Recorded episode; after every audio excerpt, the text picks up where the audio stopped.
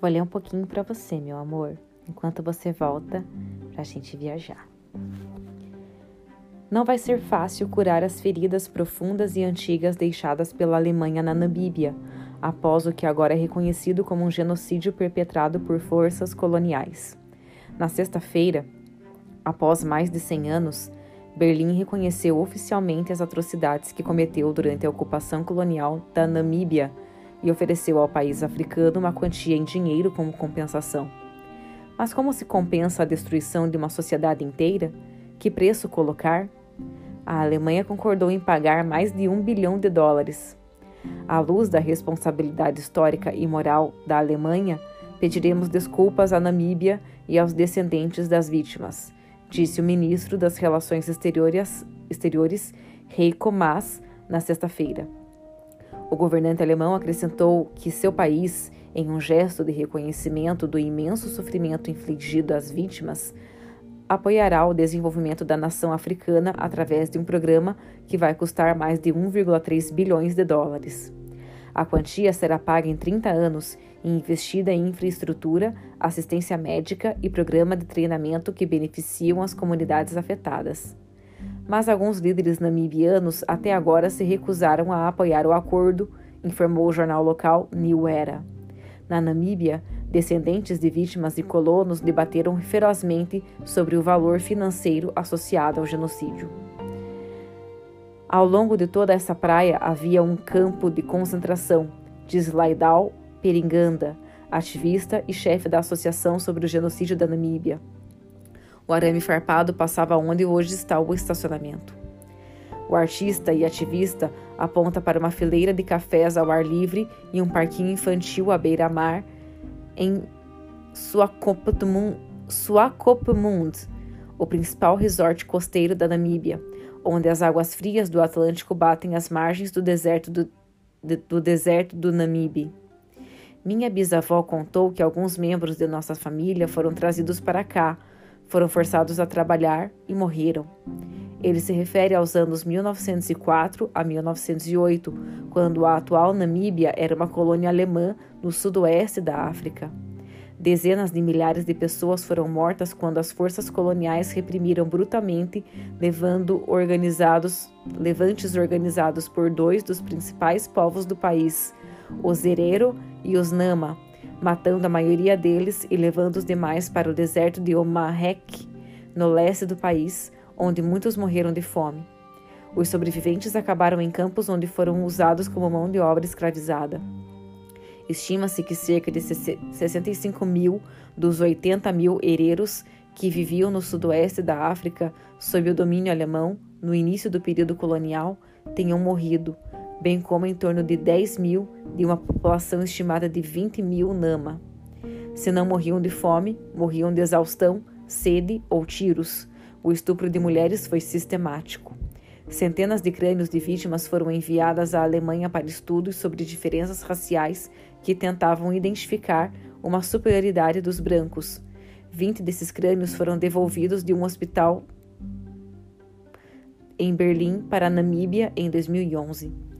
As atrocidades cometidas foram descritas por historiadores como o genocídio esquecido do início do século XX. Desde 2015, quando a Alemanha reconheceu formalmente que as atrocidades cometidas ali poderiam ser classificadas como genocídio, o país vinha negociando um acordo de justiça restaurativa com a Namíbia. Nunca antes uma ex-potência colonial se sentou com uma ex-colônia dessa maneira para chegar a um acordo abrangente sobre o legado do passado. A Alemanha disse na época que apresentaria um pedido formal de, de desculpas. As potências europeias selaram a divisão da África com a Conferência de Berlim em 1884. A Alemanha, que tinha colônias no território atual de Camarões, Togo e Tanzânia, também anexou a costa sudoeste do continente africano, hoje Namíbia. Lá, a Alemanha expulsou comunidades de suas terras que foram entregues a colonos alemães, alemães a população nativa foi submetida a todos os tipos de abusos, incluindo estupro e assassinato. Em 1903, os guerreiros Herrero e Nama se rebelaram, lançando ataques que mataram dezenas de colonos. A Alemanha respondeu implacavelmente. Em 1904, o imperador alemão Kaiser Wilhelm II despachou cerca de 14 mil soldados para a Namíbia sob o comando de Lothar von Turotva, o general que reprimiu brutalmente rebeliões nativas na China e na África Oriental. Aqueles que sobreviveram à batalha, como a de Wattenberg, foram mortos ou forçados a entrar no deserto de Kalahari, onde soldados alemães envenenaram poços de água. A mensagem de von Troja aos hereiros não deixa margem para dúvidas. Abre aspas. Eu, general dos soldados alemães, mando esta carta aos herero. A nação herero deve deixar o país. Se recusarem, eu os forçarei com tiros de canhão. Qualquer herero, com ou sem armas, será executado. Fecha aspas. Von Troja disse a seus soldados que eles não perderiam sua honra atirando em mulheres e crianças. Eles atiravam para assustá-los e forçá-los a fugir para o deserto, onde enfrentariam morte certa de sede e fome. Diz Reinhard Kostler, professor do Departamento de Ciência Política na Universidade de Freiburg e acadêmico especializado em memória política, que estudou o passado colonial da Alemanha na África Ocidental por duas décadas. Para Kessler, as palavras de von Troja eram uma intenção clara de extermínio, e é isso que constitui genocídio, a vontade de eliminar um grupo étnico. O estupro de mulheres herero e nama foi tão comum que muitos descendentes agora têm ascendência alemã. Sou descendente direto dos Ovaherero. Meus avós paternos e maternos tinham sangue alemão nas veias devido ao abuso sexual que os soldados alemães cometeram contra meu povo. Disse Nondi Kamatuka, presidente em exercício da Associação Ovaherero contra o Genocídio nos Estados Unidos. Por muitos anos, uma das questões mais importantes para os namibianos era como um acordo de compensação material poderia ser alcançado. Laidiló Peringanda, como a maioria dos hereiros, foi claro, um enorme arranjo financeiro para ajudar a restaurar a prosperidade que ele acredita que seu povo desfrutava então, como criadores de gado antes do genocídio. Posteriormente, a maior parte das terras do país foi dividida em fazendas particulares e dadas a colonos alemães. E hoje a maioria dos Herero e Nama vive em áreas pequenas e superlotadas de terras comunais que mais tarde lhes foram atribuídas, ou nas aldeias, assentamentos informais ou favelas que abrigam 40% da população da Namíbia. Em Swakopmund, há um enorme abismo social entre o belo centro da cidade da era colonial, com seus edifícios pintados em tons pastel, lar de muitos netos e bisnetos dos colonos originais, e as favelas construídas com tábuas e placas de metal que se estendem por milhas ao norte do país. Eles não têm banheiros, não têm água encanada, não há eletricidade, diz Laidlaw. Algumas das pessoas que lá vivem são descendentes das vítimas dos campos de concentração. É realmente injusto o que está acontecendo. A esperança é que o dinheiro do governo alemão seja usado para financiar um programa de reforma agrária que permitirá que as fazendas de agricultores alemães da Namíbia sejam compradas e distribuídas entre os Herero e Nama. Acredita-se que os namibianos alemães sejam o maior grupo entre os fazendeiros brancos, que possuem cerca de 70% das terras agrícolas do país, e algumas de suas propriedades são vastas. Uma só delas, por exemplo, cobre mais de mil quilômetros quadrados. O principal negociador da Namíbia, embaixador Zed Naviru, disse antes do anúncio do acordo na sexta-feira que a Alemanha reconheceu que precisa fazer algo para nos ajudar a reconstruir nossa sociedade e concordou em fornecer dinheiro como parte de, parte de um acordo mais amplo para a compra de terrenos de donos que estejam dispostos a fazê-lo. Mas ele acrescenta: Não quero me enganar achando que a Alemanha vai resolver o problema da terra. Não estamos apenas falando sobre a perda de terras como resultado da colonização alemã. Depois que a guerra, depois que a Alemanha perdeu sua colônia na Primeira Guerra Mundial, muitos outros colonos chegaram e o sudoeste da África foi governado pela África do Sul por 70 anos. Desde a independência em 1990, tanto negros namibianos quanto estrangeiros compraram terras no país. Há alguns meses, Law garantiu que a Alemanha deveria falar não só com o governo da Namíbia, mas também diretamente com os líderes Herero e Nama, como o chefe dos Hereros, Veikui Rokoro, que tentou processar Berlim por indenização em tribunais nos Estados Unidos, mas até agora não teve sucesso. O temor é que parte dos benefícios de um acordo governamental possa, para comunidades que nunca sofreram com o genocídio, como os Ovambo, hoje o maior grupo étnico da Namíbia.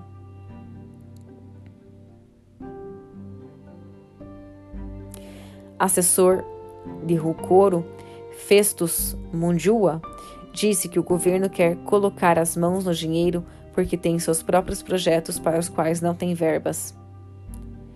O governo nega e afirma que os recursos serão administrados pelas comunidades afetadas. Mas não são só os descendentes das vítimas que permaneceram céticos em relação às negociações.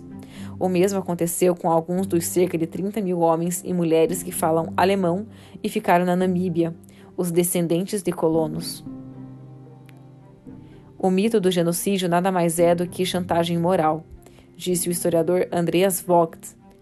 Como muitos teutonamibianos, Vought afirma que a, que a infame ordem de extermínio assinada pelo comandante das forças coloniais, general Lothar von Troha, em 1904, que afirmava que qualquer herero encontrado dentro da fronteira alemã com ou sem arma será executado, não era política de Estado e nunca foi implementada. Nossa, meu amor, tem uma foto muito linda aqui. É lindo lá, parece a Alemanha a representação de, por um lado, uma autoridade colonial alemã genocida, brutal e implacável, e, por outro, o polvereiro imaculado e completamente inocente está contaminada. São necessárias duas partes para fazer as coisas acontecerem, disse Vogt.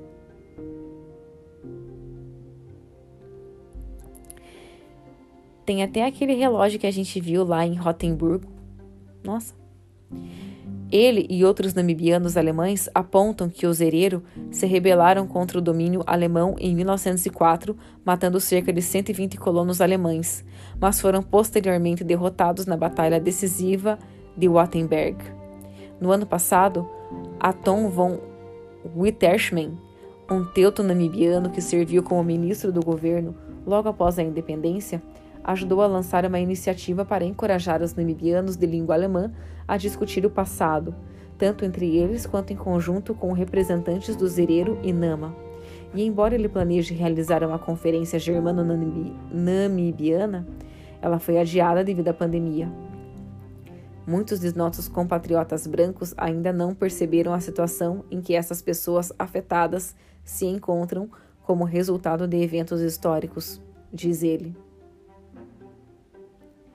o acadêmico e ativista germano-namibiano Henning Melber, que estudou os antecedentes das conversações, acredita que outras ex-potências coloniais da Europa expressaram em particular preocupação à Alemanha de que o acordo com a Namíbia gerará uma enxurrada de reivindicações contra vários colonos por parte de nações africanas, do Sudoeste Asiático e de outros lugares. A Tanzânia, sucessora de outra ex-colônia alemã, Tanganica já está exigindo reparações pelas atrocidades e, potencialmente, outras ex-colônias poderiam fazer o mesmo.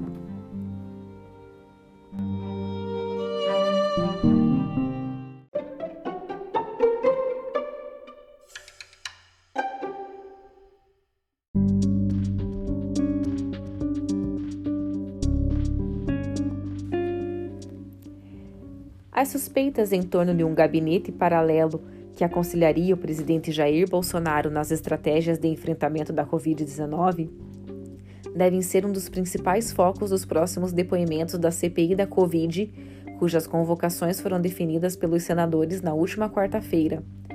Serão convocados nas próximas sessões nomes como o empresário Carlos Wizard e o ex-assessor especial da presidência Arthur Weintraub e na semana passada já havia sido definido um convite à médica Nisi Yamaguchi, que deve depor na terça-feira. Nenhum deles ocupou cargo oficial no Ministério da Saúde, mas todos participaram de eventos e reuniões oficiais com Bolsonaro para tratar de assuntos relacionados à pandemia.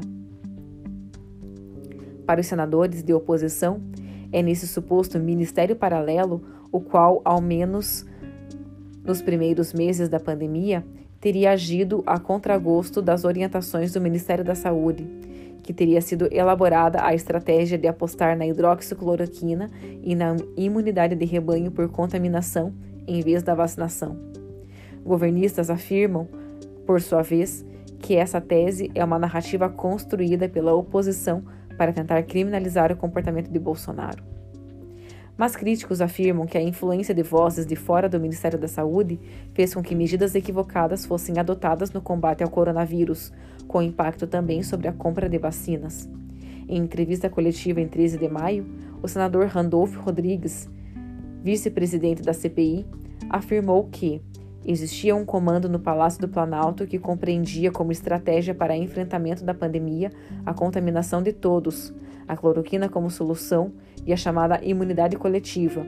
Esse comando não apostava nos meios da ciência.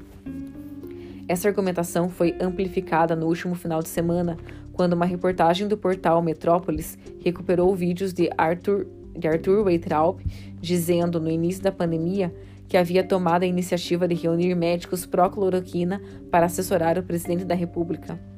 Os senadores Otto Alencar e Alessandro Vieira também confirmaram à reportagem que a atual que a atuação desse suposto assessoramento paralelo é uma das principais conclusões das primeiras semanas de depoimentos na CPI.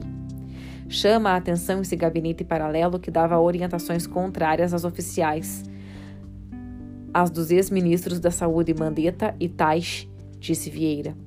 Governistas, no entanto, negam a existência de uma estrutura sobreposta do Ministério da Saúde. Não é ilegal ou impróprio ele, Bolsonaro, se aconselhar com pessoas que não façam parte da administração pública. Isso não é proibido. O que tem de exagerado é dizer que existia esse gabinete paralelo como se fosse uma coisa se sobrepondo ao Ministério da Saúde. Isso nunca existiu. É uma teoria conspiratória disse a reportagem o senador Fernando Bezerra, líder do governo no Congresso e suplente na CPI. É uma mera narrativa política para tentar criar base material para criminalizar as ações do presidente da República. Não tem materialidade para avançar. Ao depor a CPI, os também ex-primeiros ministros Eduardo Pazuello, da Saúde, e Ernesto Araújo, das Relações Exteriores, disseram não ter conhecimento de conselheiros extraoficiais que tivessem influência sobre o presidente. E ao depor a CPI, na última terça-feira, a secretária do Ministério da Saúde, Mayra Pinheiro, conhecida como Capitã Cloroquina, disse que nunca participou de nenhuma reunião com pessoas alheias à estrutura do Ministério da Saúde. A seguir, veja quais foram as revelações feitas na CPI e fora dela que levantaram suspeitas em torno de um gabinete paralelo. 1. Contraposição à estratégia do Ministério da Saúde. Uma das primeiras menções a esse suposto aconselhamento extraoficial foi feita pelo ex-ministro Luiz Henrique Mandetta, demitido do Ministério da Saúde em 16 de abril. Em seu livro Um Paciente Chamado Brasil, publicado em setembro, Mandetta afirma que, ainda no início da pandemia, em março de 2020, Bolsonaro passou também a buscar a assessoria de outras pessoas para se contrapor aos dados e à estratégia do Ministério da Saúde. Chamou o deputado Osmar Terra e a médica Nise Yamaguchi, defensora da cloroquina como remédio salvador contra a Covid-19, para uma conversa. O Palácio do Planalto passou a ser frequentado por médicos bolsonaristas, escreveu. Prossegue Mandetta. Percebi que ele, Bolsonaro, estava convocando por conta própria pessoas alinhadas à política que ele achava adequada, que era a da defesa da cloroquina e a de abertura da economia. Nise Yamaguchi chegou a ser cotada para o Ministério da Saúde, mas não tem cargo oficial no governo. Apesar disso, foi citada pela emissora estatal TV Brasil como integrante de um comitê de crise no combate ao coronavírus junto ao governo em entrevista concedida pela médica em 7 de julho de 2020. Na entrevista, A médica falou que o principal era tratar precocemente o coronavírus e defendeu o uso da hidroxicloroquina contra a Covid-19, embora o medicamento seja contraindicado por todas as principais agências internacionais e sociedades médicas por seus efeitos colaterais e porque os estudos clínicos mais qualificados apontaram até agora a ineficácia da droga contra o coronavírus. Osmar Terra, por sua vez, é próximo ao presidente Bolsonaro e um dos defensores da ideia de que seria a imunidade por contaminação em vez do isolamento social, que faria a contenção do coronavírus entre grupos menos vulneráveis. Embora o Ministério da Saúde nunca tenha oficialmente adotado a estratégia de imunidade de rebanho sem vacinas, Bolsonaro disse diversas vezes que a contaminação da maioria da população era inevitável e que ajudaria a não proliferar a doença. Muitos pegarão isso, independente dos cuidados que tomem. Isso vai acontecer mais cedo ou mais, mais tarde afirmou Bolsonaro em 15 de março de 2020 à CNN Brasil. No mês seguinte, Bolsonaro afirmou que o vírus vai atingir 70% da população, infelizmente, é uma realidade. Do ponto de vista científico, a imunidade de rebanho é obtida por meio de vacinação, criando-se uma proteção coletiva contra determinada doença e não facilitando-se a contaminação, algo que, no caso da Covid-19, potencialmente aumenta o número de mortes e dá oportunidade para o vírus desenvolver novas variantes mais perigosas. Em seu depoimento, Eduardo Pazuello afirmou ter ouvido a tese de imunidade de rebanho de Osmar Terra, mas, questionado se a estratégia foi adotada na pandemia, Pazuello respondeu que, em hipótese alguma. Mayra Pinheiro também foi na mesma linha dizendo que a tese de imunidade de rebanho não poderia ser usada em grandes populações como a brasileira. 2. Bula da cloroquina. Tanto Mandetta como tanto Mandetta quanto seu sucessor, Nelson Teich, citaram em seus depoimentos à CPI a influência de outros profissionais, que não os da pasta da saúde, na definição da estratégia oficial contra o coronavírus. Mandetta fez menção a uma reunião dentro do Palácio do Planalto de vários ministros e médicos, no qual havia um, papel não timbrado de decreto presidencial para que fosse sugerido que se mudasse a bula da cloroquina na Anvisa, colocando na bula a indicação de cloroquina para o coronavírus. Essa reunião foi confirmada no depoimento de Antônio Barra Torres, presidente da Anvisa, que declarou que a minuta de mudança de bula foi comentada por Nisi Yamaguchi. Isso provocou uma reação até um pouco deseducada minha de dizer que aquilo, a mudança de bula, não poderia ser, afirmou Barra Torres. O tema provavelmente voltará a ser abordado no depoimento de Nisi Yamaguchi nesta próxima terça. Pelo Twitter, a médica declarou em 16 de maio que bulas por decreto não existem Existem sim evidência científica acumulada e de credibilidade sustentando condutas de médicos maravilhosos do mundo inteiro, disse. Nossa, isso é muito sério, né, meu amor? 3. Arthur Weitraub uniu os médicos.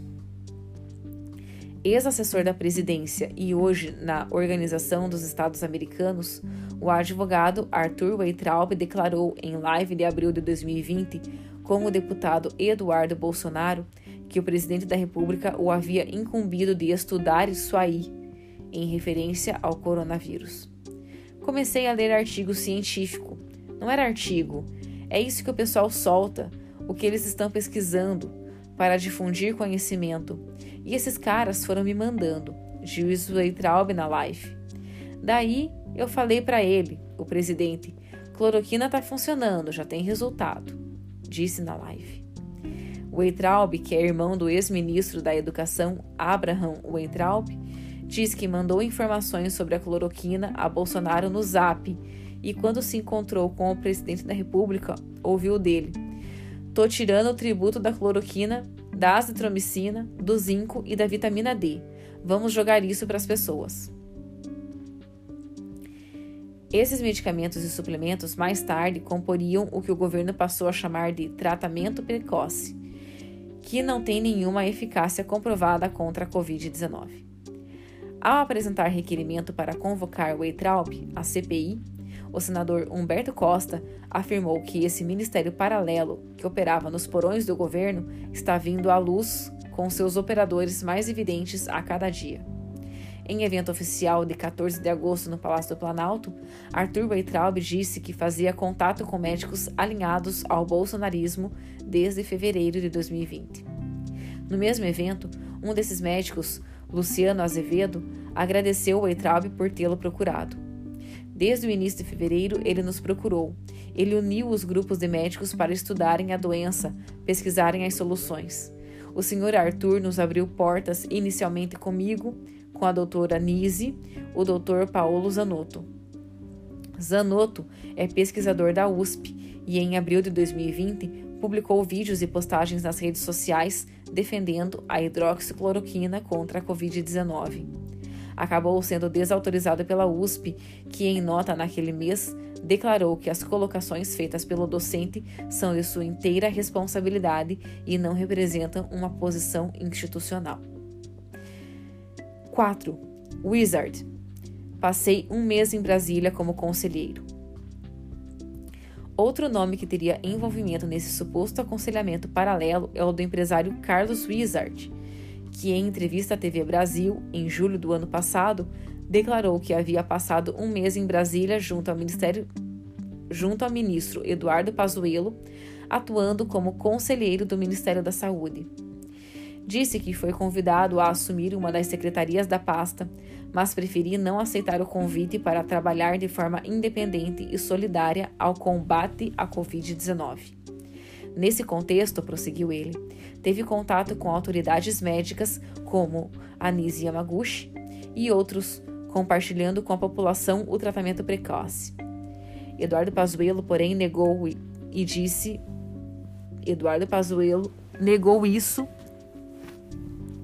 ao depor a CPI. Carlos Wizard, por si só, propôs reunir um grupo de médicos para aconselhamento, mas eu não aceitei. Teve uma reunião de 15 minutos e não gostei da dinâmica da conversa. Não tive aconselhamento nem assessoramento de grupos de médicos.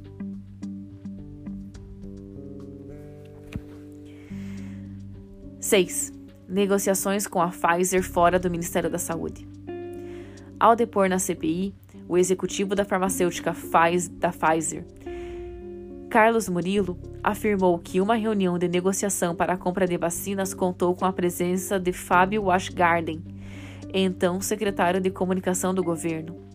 Carlos Bolsonaro, vereador pelo Rio de Janeiro, que não detém nenhum cargo oficial no governo federal, e Felipe Martins, assessor internacional da presidência, também convocado para depor na CPI. Washgarden já depôs na CPI e disse que se envolveu nas tratativas com a Pfizer.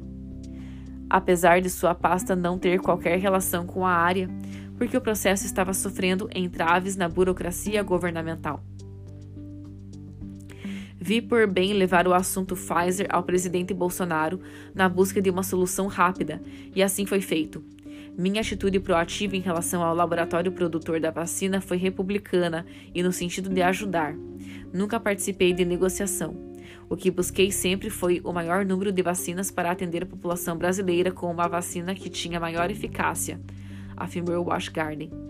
Ele citou uma carta da farmacêutica americana enviada ao governo brasileiro que ficou dois meses sem ser respondida.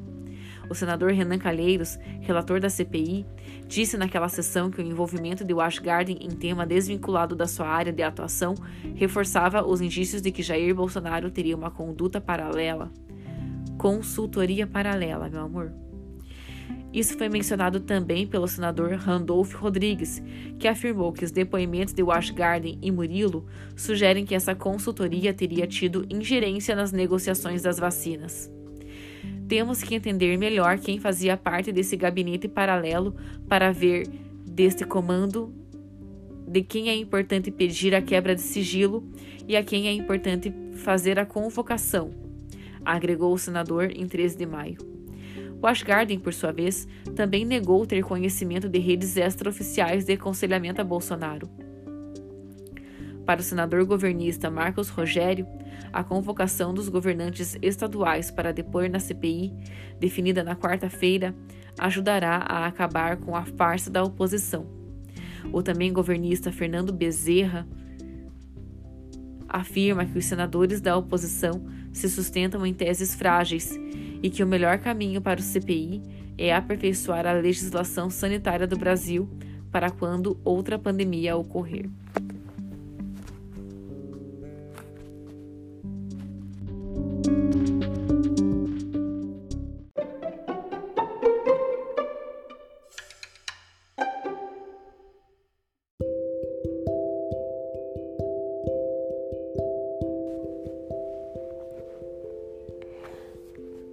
Mais uma, meu amor. O tempo não existe e eu tenho 15 minutos para convencê-los disso, diz Carlo Rovelli após olhar seu relógio de pulso. Assim começa uma palestra TEDx feita em 2012 pelo físico italiano que não costuma aparecer na imprensa internacional. Uma das vezes em que ele ganhou destaque foi na revista britânica New Statesman numa reportagem assinada por George Eaton, intitulada O físico rockstar Carlo Rovelli explica por que o tempo é uma ilusão. A determinação de Rovelli em tornar a física quântica acessível e suas prodigiosas vendas de livros o levaram a ser chamado de o novo Stephen Hawking, destaca o artigo. Em 2020, no entanto, The Nature of Time, A Natureza do Tempo, organizado pela revista New Scientists, o físico teórico Pegou uma corda e a esticou de uma ponta à outra do palco, e pendurou uma caneta no meio da corda para marcar o presente. Rovelli disse: É aqui que estamos. Então, ele ergueu o braço direito e apontou para a direita. Esse é o futuro. Na sequência, apontou para a esquerda. Esse é o passado. Esse é o tempo do nosso dia a dia, uma longa fila uma sequência de momentos que podemos ordenar, que tem uma direção preferida, que podemos medir com relógios, disse. E todos nós concordamos com os intervalos de tempo entre dois momentos diferentes ao longo do caminho, ao longo desta linha. Depois, acrescentou: Quase tudo o que eu disse está errado. Em termos factuais, isso está incorreto. É como se eu dissesse que a Terra é plana. O tempo não funciona assim. Ele o faz de uma maneira diferente, emendou. E esclareceu: essas não são ideias especulativas que aparecem em sonhos estranhos de físicos. São fatos que medimos em laboratório com instrumentos e que podem ser verificados. Ixi, meu amor. Nascido em Verona, na Itália, em 1956, Rovelli confessa que sua adolescência foi pura rebelião. O mundo em que ele vivia era diferente do que considerava justo e belo, e em meio a essa decepção, a ciência veio ao seu encontro. No mundo acadêmico, o jovem pesquisador descobriu um espaço de liberdade ilimitada que ele relembra em um de seus livros. No momento em que meu sonho de construir um novo mundo colidiu com a realidade, me apaixonei pela ciência, que contém um número infinito de novos mundos, descreve. Enquanto eu escrevi um livro com meus amigos sobre a Revolução Estudantil, um livro que a polícia não gostou e me custou uma surra na delegacia de Verona, diga-nos os nomes de seus amigos comunistas. Mergulhei cada vez mais no estudo do espaço e do tempo, tentando entender os cenários que haviam sido propostos até então. Rovelli decidiu dedicar sua vida ao desafio de conciliar duas teorias: a mecânica quântica, que descreve o mundo microscópico, e a relatividade geral de Albert Einstein. Para chegar a uma nova teoria, devemos construir um esquema mental que não tenha a ver com nossa concepção usual de espaço e tempo. Você tem que pensar um mundo em que o tempo não é mais uma variável contínua, mas uma outra coisa, diz. Ao buscar possíveis soluções para o problema da gravidade quântica, Rovelli foi um dos fundadores da teoria da gravidade quântica em loop, também conhecida como teoria do loop, que apresenta uma estrutura fina e granular do espaço. Essa teoria tem aplicações em diferentes campos, por exemplo, o estudo do Big Bang ou as formas de abordar e entender os buracos negros. O físico italiano tem uma carreira brilhante que inclui inúmeros prêmios e livros. Uma dessas publicações Sete breves lições de física, da editora Objetiva, foi traduzida para 41 idiomas e vendeu mais de um milhão de cópias. Ele também foi professor na Itália, nos Estados Unidos, no Reino Unido e atualmente é pesquisador do Centro de Física Teórica de Marsella, na França. Rovelli respondeu por escrito a algumas perguntas da reportagem. Confira a seguir os principais trechos da entrevista. Pergunta: O que é o tempo? Ele realmente existe? Sim, claro que o tempo existe. Do contrário, o que é que sempre nos falta? Mas a ideia comum que temos sobre o que é o tempo e como ele funciona não serve para entendermos átomos e galáxias. Nossa concepção usual de tempo funciona apenas em nossa escala e quando vamos medir as coisas com muita precisão. Se quisermos aprender mais sobre o universo, temos que mudar a nossa visão do tempo, porque o que costumamos chamar de tempo, sem pensar muito sobre o que isso significa, é realmente um emaranhado de fenômenos diferentes. O tempo pode parecer simples, mas é realmente complexo. Ele é feito de muitas camadas, algumas das quais são relevantes apenas para certos fenômenos e não para outros. O que o Senhor descobriu quando se perguntou por que só podemos conhecer o passado e não o futuro? A razão de termos informações sobre o passado e não sobre o futuro é estatística. Tem a ver com o fato de não vermos os detalhes das coisas. Não vemos, por exemplo, as moléculas individuais que compõem o ar da sala em que estamos mas no mundo microscópico não há essa distinção entre o passado e o futuro. O Senhor falou sobre a elasticidade do tempo e sobre um dia em que vivenciamos coisas diretamente, como encontrar nossos filhos mais velhos que nós mesmos no caminho de volta para casa. Como isso pode acontecer?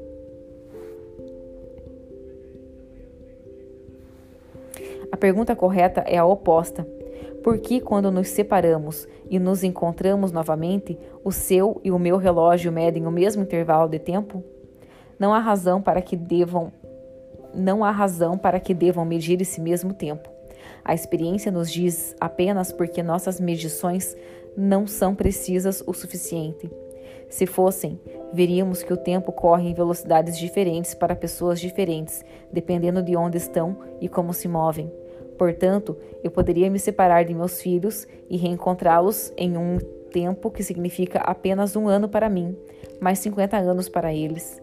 Nesse cenário, eu ainda sou jovem e eles envelheceram. Isso certamente é possível.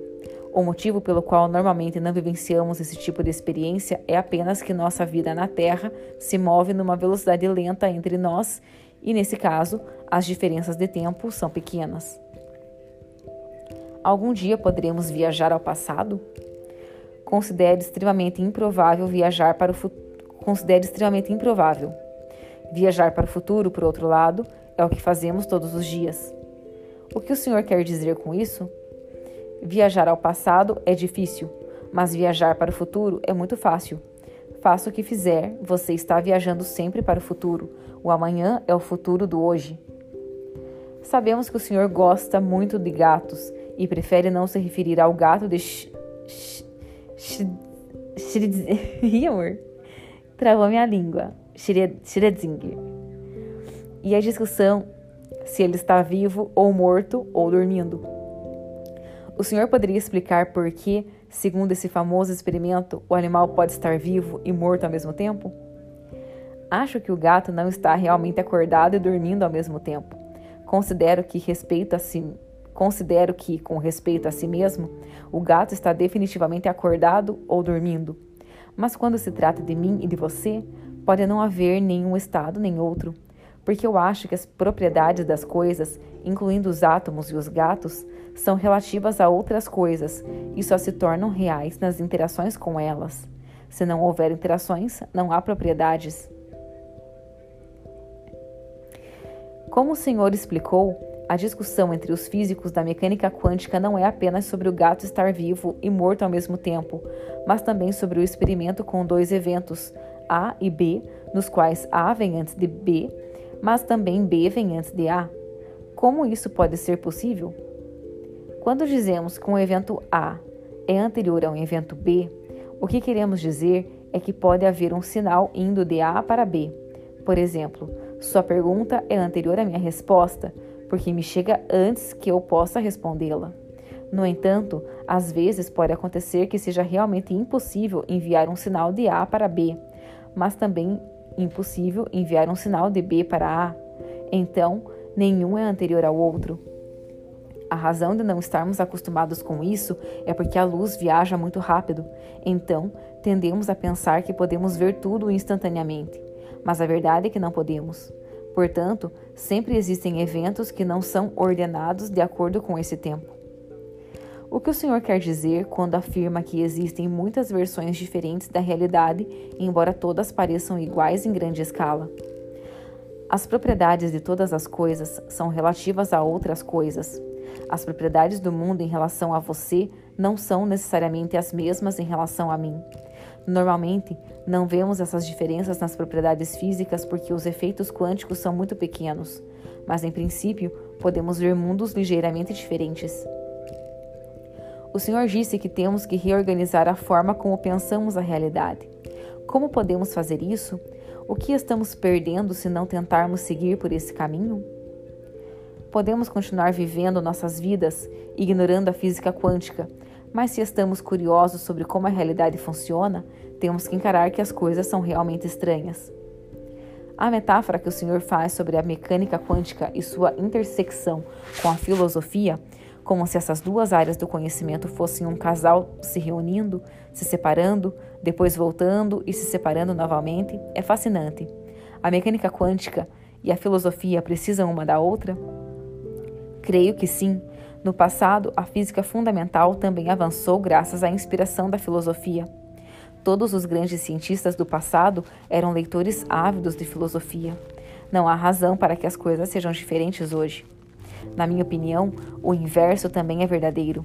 Os filósofos que ignoram o que aprendemos sobre o mundo com a ciência acabam sendo superficiais. Para o Senhor, o livro A Ordem do Tempo é muito especial porque finge ser sobre física, mas secretamente é o meu livro sobre o significado e a finitude da vida. Qual é o sentido da vida para Carlo Rovelli? O sentido da vida para Carlo Rovelli é o que penso ser o sentido da vida para todos nós a rica combinação de necessidades, desejos, aspirações, ambições, ideais, paixões, amor e entusiasmo que surgem em várias medidas e em diferentes versões naturalmente dentro de nós.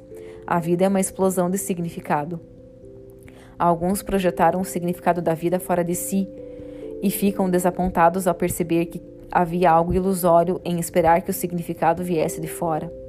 Uma das minhas respostas favoritas a essa pergunta foi atribuída a um antigo Sioux, etnia indígena norte-americana.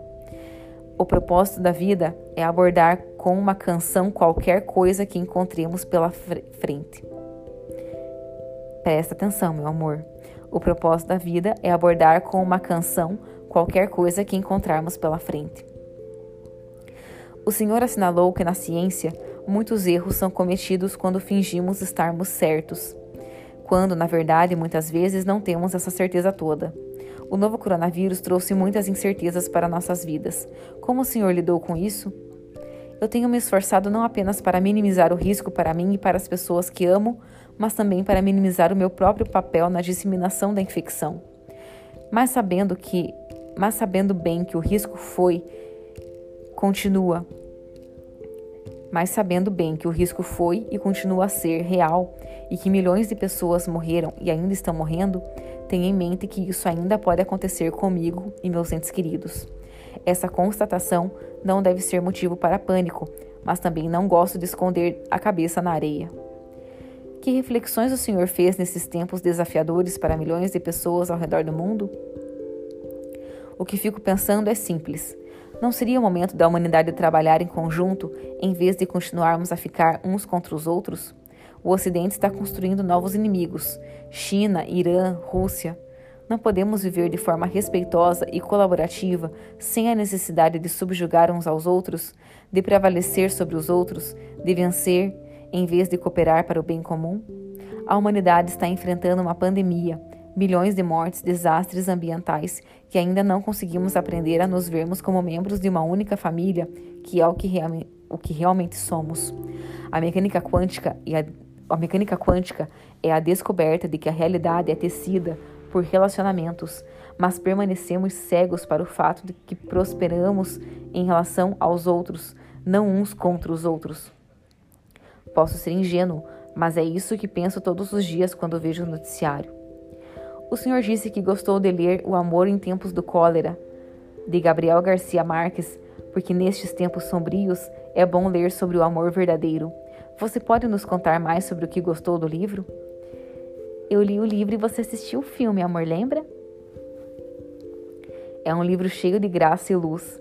Retrata as muitas formas de amar e partilhar com um olhar que sorri diante de toda essa complexidade.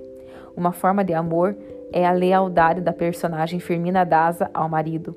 Outra é a intimidade e a amizade de Florentino Ariza com dezenas e dezenas de mulheres.